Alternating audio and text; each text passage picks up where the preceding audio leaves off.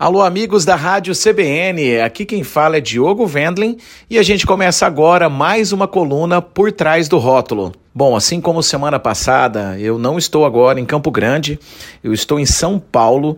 Semana passada eu estive na Wine South America, em Bento Gonçalves, uma das maiores feiras de vinho de negócios, mas muito voltado também para o universo do vinho brasileiro que estava acontecendo lá na região sul. Dessa vez, aqui em São Paulo, está acontecendo a Pro Wine. Ela também se coloca como uma das maiores feiras de vinho da América do Sul, voltada para negócios do vinho, ou seja, só são profissionais que participam da feira, é, porém diferente diferente da Wine South America, aqui é muito voltada para produtores internacionais praticamente produtores do velho mundo, Itália, França, Portugal, Alemanha, produtores da América do Sul, americanos, australianos e tudo mais. É, o que, que eu vi bastante diferente com relação à feira da semana passada? É, o que eles têm discutido bastante é o comportamento do consumidor para que o mercado de vinhos cresça. É, por conta da pandemia, a gente teve aumento no consumo do vinho, que antes era em torno de 1,8, 2 litros por habitante ele chegou a subir a 2,6, quase 2,8. Mas para efeito de comparação, para vocês terem uma ideia,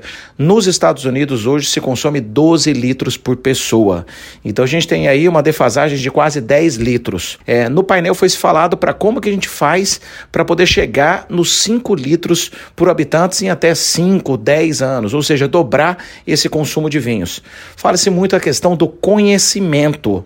Só que teve numa palestra ontem o Barão Felipe de Rothschild.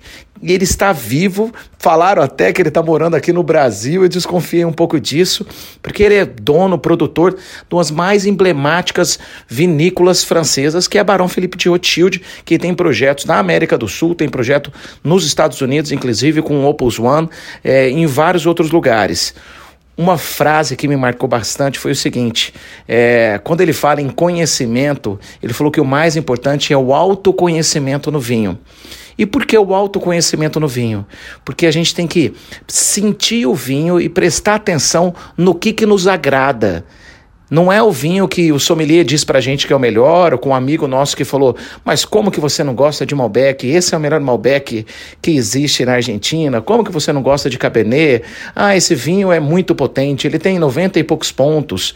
Isso não importa, porque o que importa é você se autoconhecer, prestar atenção no seu paladar, se aquele vinho está te agradando, se ele tem muita acidez, se ele está amarrando demais a sua boca, se você gosta do sabor dele, se você gosta dele em geral, porque vai muito das nossas próprias experiências.